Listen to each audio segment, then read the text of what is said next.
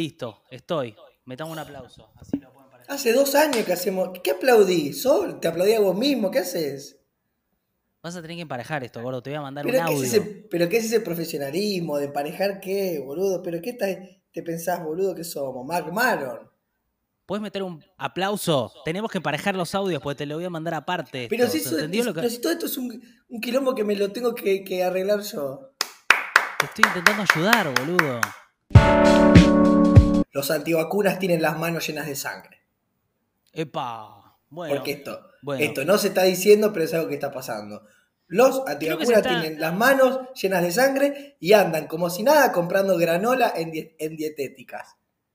Sí, ¿Ah? es verdad que hay, hay mucha antivacuna que es como muy sensible con otras cosas, como que es de repente tipo, no, tengo que cuidarme y no, y no ingerir tanto gluten o qué sé yo, pero por otro lado es como, eh, o, o son muy conscientes por, por el ecosistema, pero que eh, se cagan en el resto con respecto a, a los contagios. ¿Qué pasa si Eh, le meten un- Si- sin darse cuenta por ahí a veces que se cagan en el resto, ¿eh? no es que por ahí a veces lo hacen a pro, sino que es una cosa que están tan, tan metidos en su cosmovisión que les cuesta salir y entender que están viviendo con otra gente y que las vacunas son lo que nos está salvando. Siguen con la- hay muchos que siguen con la idea de que las vacunas no funcionan cuando están demostrando que funcionan. ¿Qué pasa si le ponen un pase. Un pase sanitario eh, para entrar a una dietética? ¿Ahí qué van a hacer? Eso sería interesante. ¿Ahí qué van a hacer? Eh, ¿Te acordás, Gordo, cuando tenías un canje con, con una dietética? Cuando era flexitariano. Era flexitariano y durante una semana, dos semanas intentaste no comer carne. Fue un fracaso, pero lograste un canje en el medio. Eh, sí, sí, sí, sí. Bueno, ¿viste lo que es la vida de la gente que se expresa y se expone? A veces aparecen marcas que apuestan a uno, ¿no? Sí, eh, quiero adelantar como en una, nue- una novedad para, para las personas que miran y escuchan esto, que quiero decir de qué vamos a hablar hoy en el podcast. Vamos a hablar del récord de casos de COVID, de los que no se quieren vacunar, de la ministra Bisotti que discutió con un preparador físico, eh, del posible fin de la pandemia, eh, sí, de que se pudrió todo con el Fondo Monetario Internacional, y esto por ahí es lo más grave y de lo que menos se habla, eh, de Flavio Azaro, que tuvo declaraciones homofóbicas y después reconoció que tuvo declaraciones homofóbicas, eh, y de cuánto necesitas para no ser pobre. Todas estas cosas las vamos a ir pasando, son como las noticias eh, de actualidad que, que están dando vueltas. ¿Te gusta, Gordo, que haga como un resumen? Sí, me, me condiciona un poco porque siento que hay que hablar todo eso y, y cuando metemos la, las cosas que preparé, ¿no? Está bien, o sea, vos andás metiéndolas, vamos como siempre, eh, me echando distintas cosas. Eh, ¿Cómo estás a nivel vos eh, emocional? Soy un fly bondi. Ok. Eh, bueno, COVID imparable. Confirmaron 128.321 nuevos contagios y 208 muertos, que es el registro Estoy más alto de la tercera por, ola. Estoy preocupado por algunos síntomas del COVID que no se hablan mucho eh, y que yo siento, yo siento que tengo el pito más chico de que tuve COVID. Ay, ¿Sabes que había gente que lo den- denunciaba eso? eh? Me acuerdo de alguien que llamó a la radio y dijo se- que una, una Sí. mujer que dijo a mi esposo se le achicó el, el pene. Bueno, yo hablé con algunos médicos eh, y me dijeron que sí, que se re- han reportado casos eh, y a mí me pone un poco nervioso, no porque importe el tamaño, porque uno dice, el tamaño no importa, importa que sepa usarlo, manejarlo, yo entiendo esa parte, pero es fuerte el shock, porque yo lo tenía de una manera y ya tengo más de 30 años largos y veo que está de otra manera y no es que digo, ah, bien, el tamaño no importa, es, es, es choqueante porque es como que pensás que por una enfermedad Te desconoces Eh, a vos mismo. Claro, el médico me, me dijo que la carne que hay es la carne que hay, que puede haber algo en, en ¿Cómo la irrigación sanguínea, de que por ahí la libido no está tan puesta Al- ahí, ponele, ¿Le, le preguntaste a un médico? a dos. Ok, pero la a dos sobre este tema. Mm. Un urólogo Pero, eh, y un traumatólogo. y, y te dijeron, la carne está ahí. Esa fue, fue la respuesta. No, como que la carne... La carne es la que hay. Claro, lo que hay es lo que hay. no, El no. músculo. Sí, el tema es que, nada, yo me di cuenta con, con otra persona que lo tenía en su mano. Porque yo a veces no tengo registro del propio tamaño, porque yo no me, no me la mido con una regla de cuando era un, un estúpido a los 15 años con mi amigo, esas cosas que hacía la gente cuando Claro. era estúpida a los 14 años en la escuela. Y entonces, mal, mal acá, mal acá, porque uno deja esa práctica y, y pierde el registro de, de- de- del tamaño. de- pero con todas las, las partes del cuerpo, ¿eh? Hay que medirse los dedos, eh, la oreja, ¿cuánto la tenés de ancho? ¿Cuánto tenés la oreja de largo? La ceja, hay que medir todo el, cuerpo humano. Vos decís que hay que ir registrando todos los cambios, que es como una. es algo que es importante, digamos. Un- Eh, un a mí me parece compás, que no, ¿eh? Pero. la- un compás en la tetilla para medir la, la- la circunferencia de tetilla, cuánto está. Me parece que todas las partes del cuerpo está bueno saber las, la- las medidas para conocerse uno. Cuando sale a conocerse a uno mismo también se habla de estas cosas. Entonces yo perdí el Mm. registro de mi tamaño. Y me di cuenta estando con Ah, otra persona. entonces puede no haberse achicado, digamos. Es No, una porque percepción tuya. yo sí sé cómo es en las manos de otra persona, cómo se ve mi pito. Y esta vez, en la, ul- Ok. después, después del COVID, en las manos de otra persona se veía eh, distinto. Tengo amigos que me, que me dijeron que capaz la otra persona tuvo COVID y se le agrandó, las manos para a aliviarme, como que el COVID alargaba manos. No, bueno, pero por ahí es otra persona con otras manos, gordo, con otro tamaño, y Es eso que genera no, otra. porque una, no porque hay una persona que se repitió de antes del COVID y después del COVID. Ok. Bueno, eh, confirmaron 128 mil. Estás muy activo sexualmente, gordo. La vez No te importó, ¿no? Te acabo de contar eh, una desgracia terrible, que es que tengo un micropene y, y, y lo No, pasaste me como parece si que eso- nada. Me parece que es una neurosis tuya de que eh, estás eh, depositando en ese cambio tuyo físico un cambio más importante de tu vida, me parece. Como que estás, estás eh, yo cuando la gente se enfoca en cosas que son muy puntuales e irreales, los dejo ser, a mí también me pasa. Ahora, por ejemplo, estoy yo en una lucha por ponerle un protector de pantalla a una nueva cámara que me compré y me compré uno que no me servía y era un poquitito más grande. Entonces le mandé la foto, él me dijo no puede ser y yo se lo mandé. Tuve que ir a hacer el cambio a Mercado Libre y esperé media hora abajo de la lluvia para hacer el cambio del protector de pantalla y perdí unas seis horas con todo esto. Entonces, yo sé que, que tu cambio, tu tamaño de, de- de- está, está igual que antes, solamente que estamos nosotros muy alterados. Me parece que estamos todos en esa. No, ser, no, ¿entendés? esto es ser. ciencia. Esto es ciencia, pero está bien, vamos con otra cosa. No, quería decir que la tasa de positividad fue alta también, del 72%. O sea, eh, eh, el 72% de las personas que se hisoparon eh, fueron positivas, que habla de que hay una gran cantidad de virus dando vueltas. Em, el presidente está aislado. Esa es como la última noticia. ¿Quién no? Pero una moza de la Quinta de Olivos dio positivo, entonces lo aislaron a Alberto, que, bueno, nada, ya tuvo COVID. ¿Te acordás cuando tuvo COVID? Em, pero bueno, está aislado el presidente, esa sería como una noticia. Eh, ¿Cómo me voy a Carla? Bisotti, Yo estaba viendo damas ministra- gratis. Estaba viendo damas gratis en el y campo te enteraste que Alberto... de polo. Sí, estaba viendo damas gratis y me enteré ahí. Ay, dije, Ah. bueno, que salga todo bien. Sí, bueno, salió todo bien finalmente dentro de todo, ¿no? Eh, Carla Bisotti, la ministra de Salud, se cruzó con un antivacunas, que en realidad no son antivacunas necesariamente los que no se quieren dar esta vacuna particular, pero eh, le dijo, eh, no sé si viste el video, le dijo, vos sos preparador físico y nosotros estudiamos 20 años la estrategia de vacunación. ¿Lo viste esto? Sí, también hay, depende de las culturas, ponerle, hay ideas de gente que por ahí no quiere ponerse una vacuna en países más desarrollados, pues no sé, en Holanda yo vi casos de gente que es inteligente, que no quiere ponerse la vacuna, que tiene todo un pensamiento, una reflexión, pero también Sí. hay como otra calidad de vida, es otro lugar. En Argentina, como estamos todas hasta las pelotas y está lleno de pobres, la verdad que ponerte la vacunita capaz sirve, da una mano, no es, no es como una discusión que podemos tener, como si no quiero poner una vacuna, como si vos estuvieras viviendo en eh, Camden Town o estuvieras viviendo en los canales de Holanda, donde te permitís reflexionar quizás sobre si me pongo la vacuna o no, pero en la condición de que estamos nosotros, negro, ponete la vacuna que tenemos una banda de problemas, no rompa las pelotas, por favor. Está bien, es verdad que la, la pandemia a nosotros nos pega más fuerte eh, en todo sentido, social, económico, porque venimos de una mega crisis y ahora se suma la crisis de la pandemia, pero igual en Holanda, o sea, es igual de grave, digamos. O sea, tenés gente que se está muriendo de COVID y está bien el Sí, sistema de pero salud bueno. colapsa menos, Pero no son eh, todas las cul- hay más resortes. Pero no son todas las culturas lo mismo y no son todos los lugares lo mismo. No es un- lo mismo, no sé, ser antivacuna en un tercer mundo que ser un antivacuna en primer mundo. Ok. Hoy son, hoy son en general ideas raras, gordo, te, estoy sintiendo. Te siento ideas. No, boludo, porque uno puede reflexionar. No malas, ¿eh? No, porque uno puede reflexionar y decir, capaz que no quiere ponerse una vacuna, un tipo dice no tengo ganas y habla y dialoga sobre eso. No es que son para hacer todo planito, todos locos. El tema es que qué discusión vamos a dar con la agenda que tenemos nosotros y los problemas que tenemos nosotros, no es una es como un lujo esa discusión para lo que somos nosotros. Y digo, en los canales de Holanda quizás se puede charlar mucho más de eso, que tienen capaz problemas que están más copados que los nuestros, eso pienso.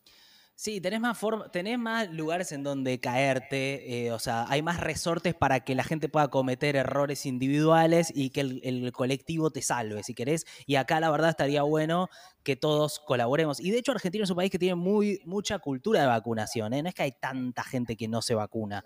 Eh, o sea, no es que es el mismo problema que tiene Estados Unidos o que tiene Francia, por ejemplo, que tienen un porcentaje más alto, como cerca del 30% de personas, 30-35, que no se quieren no se quieren vacunar. Pero bueno, a mí este argumento de Bisotti, que mucha gente lo, sacó a relucir como que era la gran ganada de discusión, eh, no me parece un gran argumento. Ella me parece una gran ministra, pero esto de decirle a alguien en todos los ámbitos de la vida, yo sé más que vos porque lo hago hace 20 años, no sé, viste, incluso a veces... Eh, eh, o sea, eh, otra cosa es, ah, no sé, alguien daba un ejemplo, no me acuerdo quién, que decía, los ministros de Economía también, no sé, Caballo decía, yo estudio esto hace 30 años, estudié en Harvard y qué sé yo, hizo mierda la economía.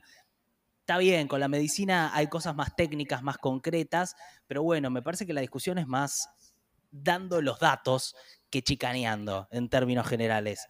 Eh, me parece, me puedo equivocar. Sí, lo que pasa es que también es difícil cuando vos tenés tanta soberbia por ahí sin recorrido o sin saber del todo. Porque hay una época donde todos cancherean hablando sin estar curtidos. Y la loca un poco te cansada de decir, che, mirá que yo tengo recorrido, yo estoy curtido, tal cosa. Déjenme de volar déjenme de volar los pelos, porque todos ustedes no tienen recorrido y están todos con soberbia opinando, te vuelve loco eso también.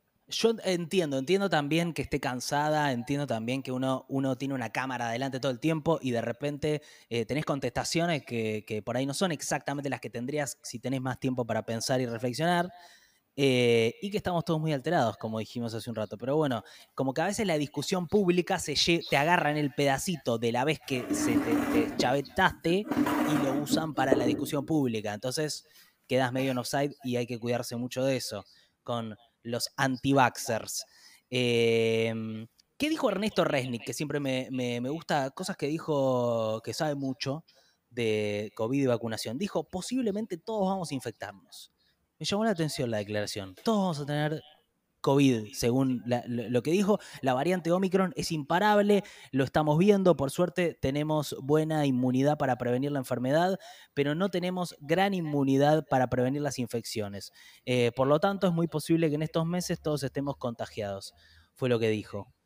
Llamativo, ¿no? Eh, que todos lo vamos a tener, no lo había escuchado hasta ahora, eh, pero es interesante como concepto.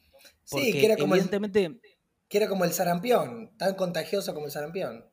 Sí, o sea, me parece que a lo que va esto es a, esta idea de que por ahí la pandemia está cambiando y ya no es más la pandemia, sino es más una endemia, ¿viste? Ese, ese cambio de concepto en donde de repente decís, bueno, esta enfermedad empieza a ser algo endémico, permanente, eh, en donde vamos a tener que estar constantemente vacunándonos y reforzando, pero ya no tiene las tasas de mortalidad gracias a la vacuna, entonces convivimos de otra manera. Esto que pasa con los contactos estrechos, viste que sos contacto estrecho y te dicen, bueno, eh, eh, es este, solo irte a testear si tenés síntomas, que después de los cinco días, si no tenés síntomas, ya puedes seguir eh, la vida. Eh, incluso lo que dicen es contactos estrechos pueden seguir haciendo su vida laboral, es lo que dijo el gobierno últimamente, sin aislarse. Eh, como una nueva forma de vivir la pandemia, ¿viste? Bueno, como ya no, es algo permanente, es algo que está acá. Y no, porque las, las cosas se mueven, y como las cosas se mueven, también se mueven las medidas y las miradas que, que, que sobre las cosas. Digamos, si haríamos lo mismo que al comienzo de la pandemia, no estaríamos entendiendo la, la dinámica de la misma. Qué lindo, gordo. Me encanta cuando reflexionas. Me encanta, me gusta mucho.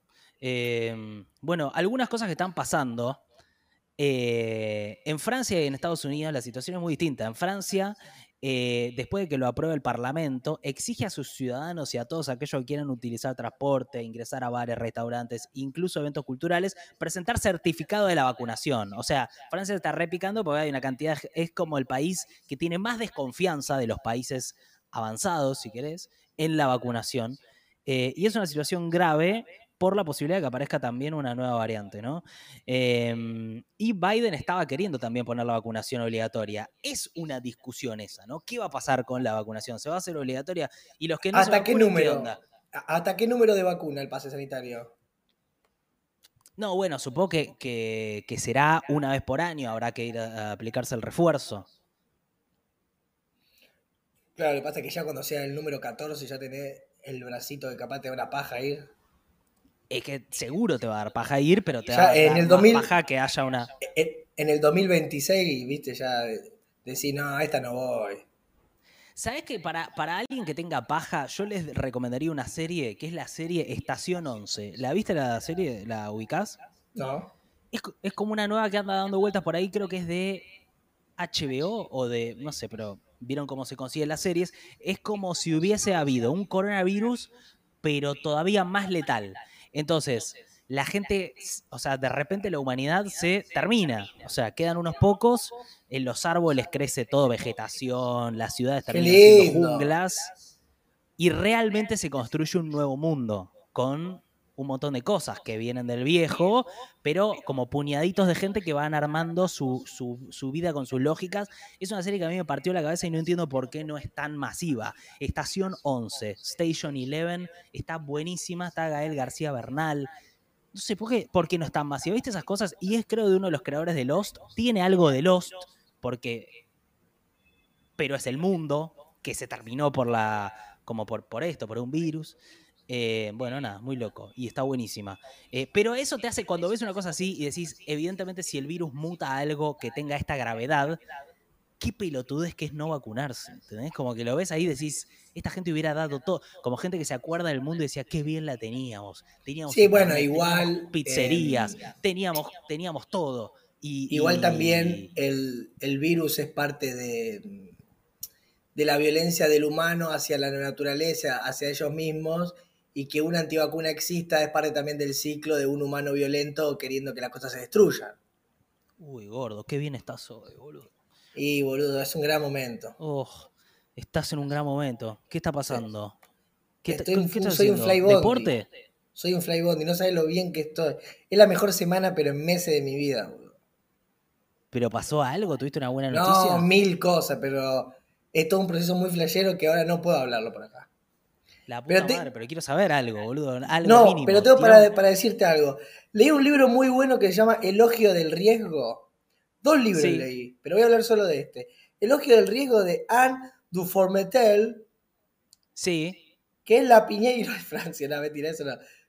¿Por qué a veces se pone como un ejemplo, ¿viste? Cuando te dice, este es el Alfredo Alcón de Marruecos. Sí.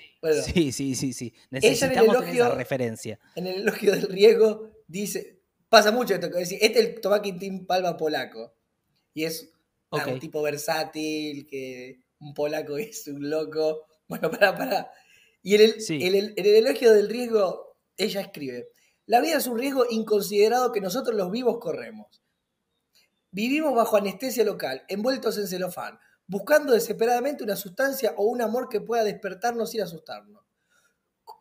Somos nuestros propios enterradores. Upa. Esa me gustó. Eh, vivir es una invención arrancada del terror. Un terror que algunos apaciguan entre brazos siempre distintos, otros en el alcohol, otros aún en una hiperactividad enfermiza. Los seres son desiguales ante la angustia.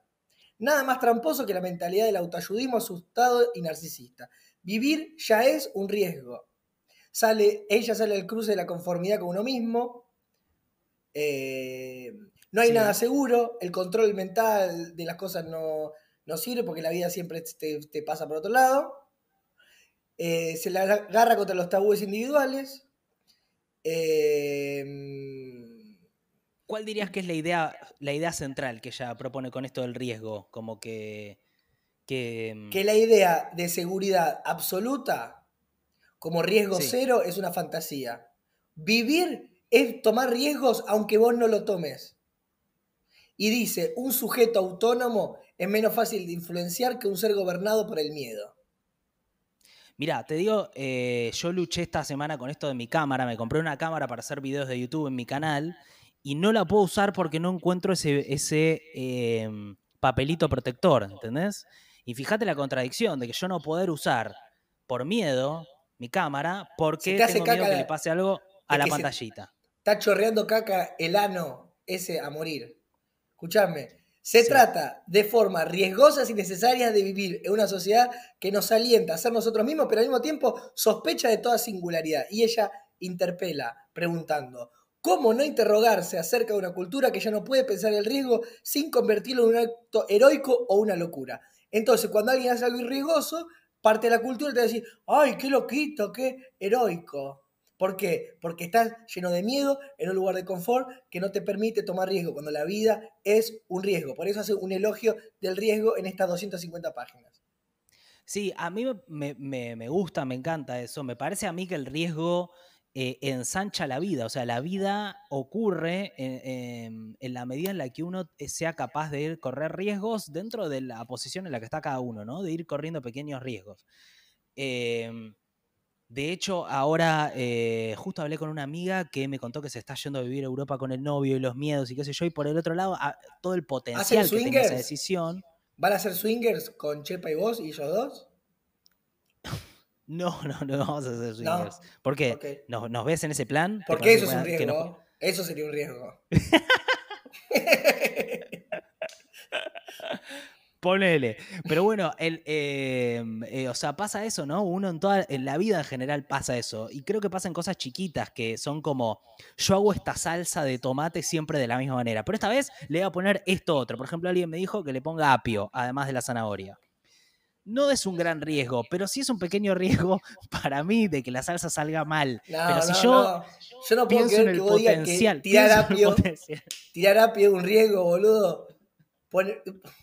Pero la salsa puede quedar mucho mejor son y ahí hay un pequeño riesgo. Son muy agotador. No, bueno, es un pequeño riesgo. Hablo de, de ejemplos chiquitos, que no es necesario irse a vivir al exterior. Es que o ¿sabes lo que pasa? de- dejar tu Es que- trabajo de un día para el otro. Es que como vos pensás que el riesgo es el ajo, es que no estás filmando porque te falta un celofán, ¿entendés? Sí, está bien, es verdad, tenés razón. El ajo es el celofán, boludo.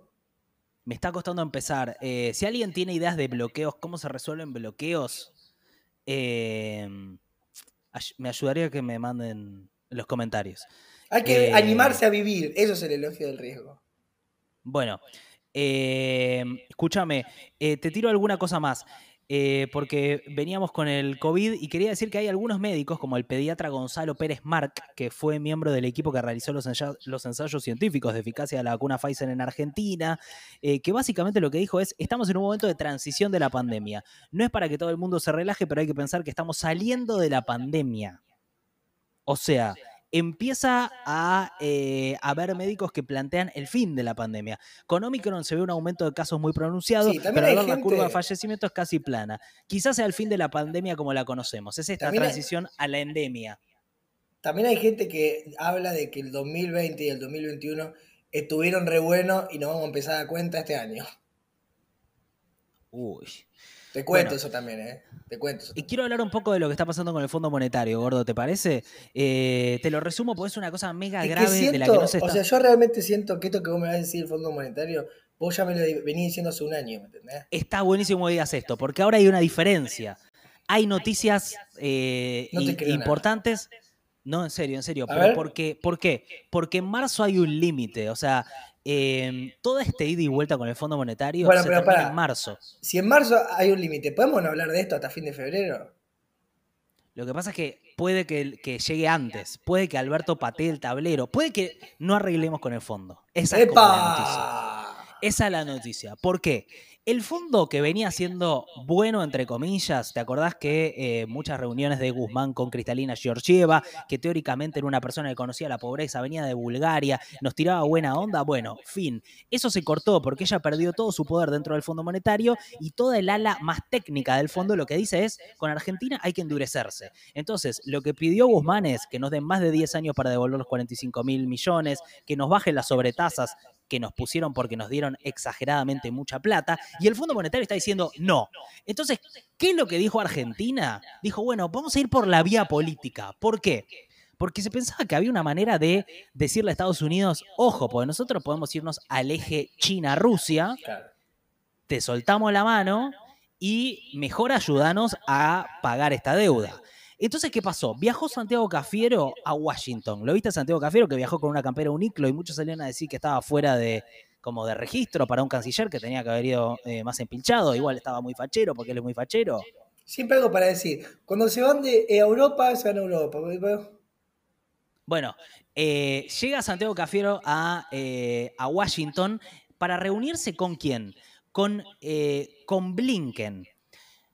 Blinken, Anthony Blinken, es el secretario de Estado de Estados Unidos, muy grosso, es el canciller de Estados Unidos, una persona que hoy está básicamente en lo más alto de la estrategia de la política mundial. ¿Por qué te reunís con Blinken? Te reuní para decirle, ojo, porque nosotros no podemos ir para el otro lado. Era como la última jugada de Argentina.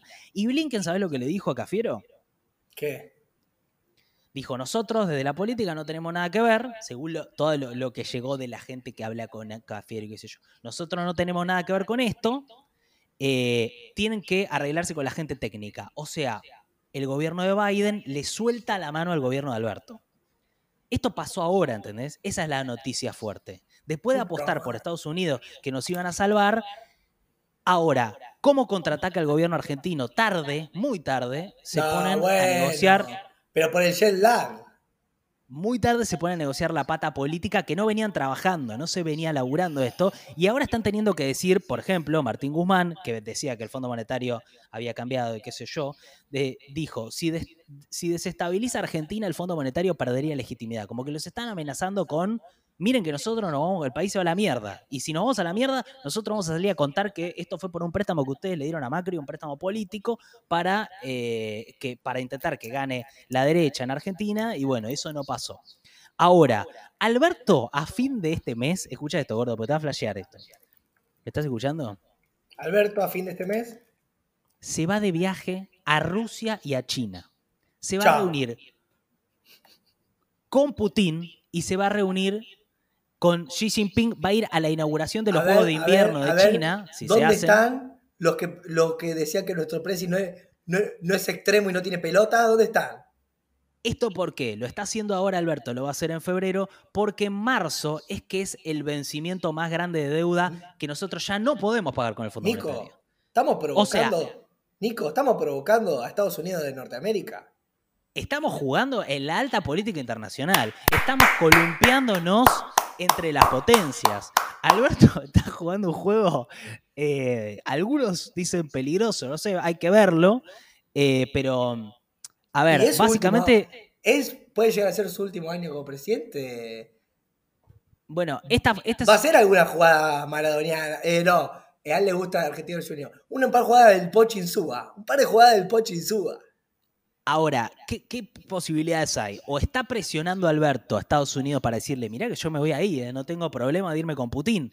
Mientras Estados Unidos está por entrar en guerra con Putin por Ucrania. O sea, están, los, están las tropas de, Rusia avanzando y Alberto vuela, pasa a las tropas y se reúne con el... Creo ¿Se entiende? creo que Alberto acaba de entender el mensaje que yo recién hablábamos del elogio del riesgo eh, de lo importante que es en la vida de tomar cierta, ciertos movimientos que uno no viene tomando. Así que Alberto querido, el elogio del riesgo es para vos. Eh, si no sabes lo que estás haciendo, es por ahí. Si estás confundido, eh, es, eso. Si estás confundido, es eso. Porque Nico recién habló de lo del ajo. Yo ya directamente ya le estoy hablando a, él, a él directamente. Alberto, te quiero decir que también hay desobediencia en cualquier acto ponele, cuando es pequeño, cuando te decía Nico, que Nico decía, no solo cambiar el trabajo, pero escúchame, es hacer salir de lo que se espera de nosotros o esperamos nosotros de nosotros mismos. Ponele un no cuando se espera un sí o un sí cuando se espera un no. No. Ahí hay una metamorfosis interna. Es el Mm. concepto griego de kairos, que es el instante en el que uno arriesga consciente o inconscientemente el curso de, de su vida, donde el tiempo cronológico se detiene y entra un juego, tiempo de otra calidad. Y acá es cuando Alberto dice, no voy a Estados Unidos, voy a hacer la que nadie espera, me voy para China y para Rusia. Dale, hermano, el elogio del riesgo es tuyo. ¿Por qué? Porque vivimos en una sociedad ultra segura, donde constantemente se nos insta a protegernos. Y cuando no queremos hacerlo, se nos dice, pero hazlo al menos por tus seres queridos, se juega con el miedo. Es la lógica de la depresión. Y por eso Alberto decidió atreverse a ser libre y empezar a correr riesgo como presidente de la República Argentina. Bueno, e- e- es, es muy correcto el análisis, ¿eh? O sea, e- es posible que acá haya una salida diferente. ¿Por qué? Porque lo que lee el gobierno es que si firman el acuerdo con el Fondo Monetario así como están, no solo pierden las elecciones que vienen, porque les van a decir, vos firmaste este acuerdo ajustador, porque básicamente el acuerdo lo que, lo que implica es que Argentina frene su crecimiento, digamos, esto es lo que salió a decir eh, Guzmán, es, ellos quieren frenar nuestro crecimiento, o sea, te ponen un techo, ¿por qué? Pues si Argentina crece, necesita dólares por, por cómo funciona la economía argentina. Vos creces, necesitas más dólares. Y el Fondo Monetario dice, no, los dólares los necesitas para pagarme a mí. Entonces, bueno, crezcas tanto. Ahí está un poco la discusión y por eso también me parece, ayer hubo una reunión entre Cristina y Martín Guzmán, que de repente están bastante alineados en ponerse duros con Estados Unidos y el Fondo Monetario, eh, y parece haber una, como una, una vía en donde uno dice, y por ahí no hay arreglo, y por ahí el eh, no hay arreglo, pues si hay arreglo, el gobierno sabe que se le puede armar una difícil, porque de repente todo se va al carajo económicamente. Vos firmaste el acuerdo con el fondo, vos eras el progre, vos eras el que venía a, a dar vuelta a esta situación y de repente el kirchnerismo, ¿dónde queda? Se termina el kirchnerismo eh, históricamente. Eh, ¿Por qué es esto? Es Cristina pensando en su legado. Eso es, es- eso es como lo que Oh, siempre ese. decimos acá. Ese gol que metiste, ¿cómo lo repetís, boludo? Es, que, es que no es un gol, es una observación. Es una observación. Bueno, para ir cerrando, quiero eh, de- decir que por ahí hay, hay gente que tiene miedo, que dice, uh, está viniendo la derecha a la Argentina. O pasa al revés, a, veces también, cuando dice, uh, está viniendo eh, los zurdos a la Argentina. Le quiero decir que se quede tranquilo, porque el peronismo ya tiene eh, en su estructura eh, fascismo y, y- comunismo. Así que no va a permitir que venga ningún movimiento facho, porque ya eh, hay en el peronismo, y no va a permitir que venga nada zurdo, porque ya está en el peronismo también. Está bien. Porque es un ¿Te movimiento puedo- demasiado inclusivo. Lo último, gordo, me gustaría decir, eh, ¿viste el ataque que hubo a un café? eh, básicamente, que, que lo que propone es... eh, Maricafé, eh, Maricafé. Honduras. de- calle del Honduras. colectivo LGTBQI+. eh, y viste que salió Azaro a... como a bardear. Ah, eso no lo vi. eh, sí, Estaba justo a leyendo mí un libro. cosas... Estaba justo leyendo un libro. Estas cosas me, me- me da dudas de si mencionarlas o no, pero la verdad es muy llamativo el cómo dio vuelta a la cuestión de- del machismo y qué sé yo, y se transformó en un acto de rebeldía. Hay que cuidar un poco esto, me parece también. ¿Viste? Como ¿Qué el dijo? tipo sale. Básicamente sa- salió y dijo: ¿Qué significa un café? ¿Qué significa un café GLTV? Yo no puedo entrar ahí. Y, la, y había una columnista que estaba hablando muy bien, la verdad, y le decía: No, no, no se trata de eso. Obviamente puedes entrar. Y él decía: ¿Y para qué necesitan un café inclusivo? ¿Que no puede ir un gay a cualquier café?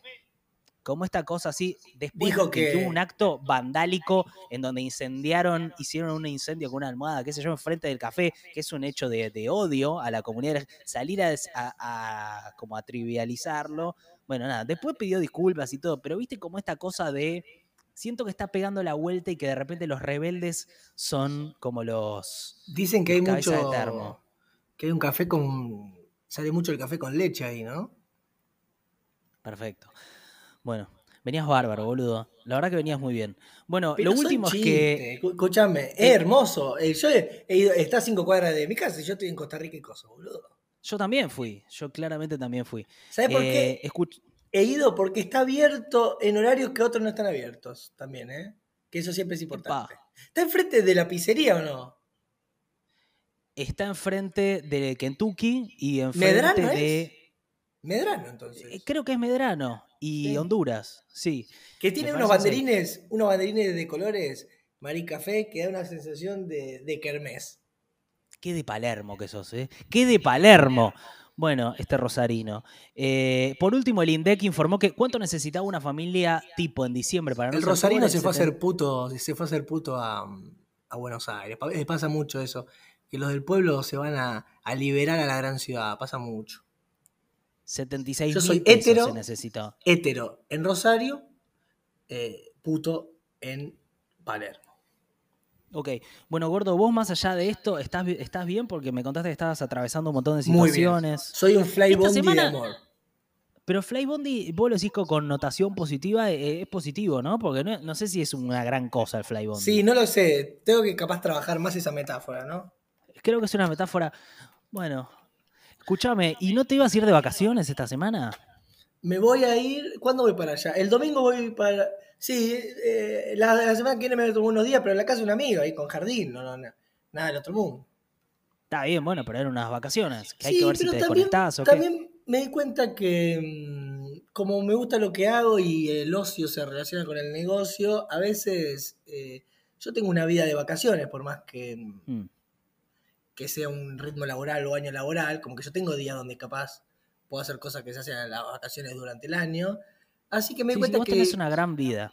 como que si hago cosas y me muevo todo así, estoy, o sea que no tengo que estar 10 días tirado porque enero, siento que me muevo cosas y estoy contento, como si fuera abril en enero.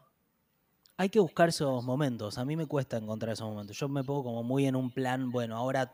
Aunque sí no es cierto si quieres no- viajar, que ahí cambia el juego, porque vos decís, quiero ir a conocer Turquía, quiero ir a conocer eh, Bahía Blanca, y ahí vos decís, bueno, bueno, ahí te creo más. Pero si no es para viajar o conocer un lugar, para mí me parece que como me gusta la vida que llevo, en enero puedo moverme y, así- y estar eh, jugando que, que me siento bien, digamos. Yo sabés lo que extraño eh, de las veces que pude viajar, Eh, sentirme un extraño. Eso, esa extrañeza de, bueno, lo, de- lo que pasa es que yo me siento extranjero en Buenos Aires y ahora extranjero en Rosario, por eso me siento como en un estado de viaje también. Claro. Bueno, esperemos que el núcleo duro esté bien y que todos los que estén mirando estén bien dentro de todo. Supongo que debe haber mucha gente con COVID por, lo- por las estadísticas nomás. Eh, pero bueno, esta es la situación en la que estamos viviendo, ¿no? Eh, mucha, mucha data, mucha data. Y creo que tiramos data hoy. Hoy estuvo muy bueno como siempre. Eh, hay una lectora que nos escribió el otro día eh, diciendo, todo bien chicos con que ustedes quieran suscriptores, pero ustedes iban todos los días y ahora salen una vez por semana, ¿no? Tienes Eh, razón. Y me pareció una forrada de la piba, la verdad, porque No, no, no. Yo querer hacerlo razón, laburar pero- diariamente, cuando todos sabemos qué lindo que sería tener muchísimos suscriptores con mucho dinero saliendo sola- solamente un día a la semana, eh, ¿por qué nos ponen, eh, nada, se pone como CEO de una empresa y te ponen un revólver en la cabeza y te quieren hacer a- hablar agónico de, de- del FBI y de los dólares todos los días? Eh, A mí me parece que no hay tanto para decir todos los días. En serio les digo. O sea. No, eh, aparte, si- posta, cuando dijiste lo del FMI, yo pensé que era el 20 de noviembre, ¿me entendés? Está bien, pero por eso, o sea, usted tiene que entender que en realidad, o sea, la- yo creo que el, el circuito de noticias, así como está armado, no le hace bien a la conversación pública, porque hay una necesidad permanente de llenar espacio y de hacer que eh, eso hace que la gente que tiene que estar todos los días al aire tiene Diga que mucha ¿Cómo? No, No diga diga cualquier cosa. cosa. No diga cualquier cosa, pero sí está esta necesidad por el, por el formato de tener que exagerar cosas que por ahí no son tan importantes. Porque vos tenés que todos los días tener algo fuerte y algo. Si vos ponés los canales de noticias, tenés gente que está indignada. Igual con todo, todos los días. Y no, No. pasa algo todos los días. O sea, eh, eh, eh, los entiendo porque están en ese rol y es lo que tienen que hacer, pero la realidad es que a nivel información y noticias no me parece que se justifique ese formato permanente, diario. O sea, siempre hay actualizaciones, las cosas se van moviendo, pero bueno, me parece que, que, se- que se entiende el punto. Bueno, eh, qué linda que me da la luz. Sí. Y un buen aire, ¿eh? porque yo acá estoy todo transpirado y vos estás con un aire tope de gama ahí. No sé si tope de gama. Es el aire que nos funciona de la casa, porque el resto seguramente... a Sí. lo- Uy, te cortaste. Al- a- les pasa a los que tienen aire que, que no tira aire frío en este verano. No llegamos. Y bueno, porque está reventando todo, boludo. Está reventando Igual a todo. mí no me gusta el aire acondicionado en general. Bueno, hoy- bueno, ola de calor eh, y chau de podcast. Dale, eh, nos vemos la próxima, que no sabemos cuándo es, estamos haciendo una vez por semana por el verano, pero vamos a ver. Sí, Eh, ¿no? Y vamos, en febrero volvemos al estudio.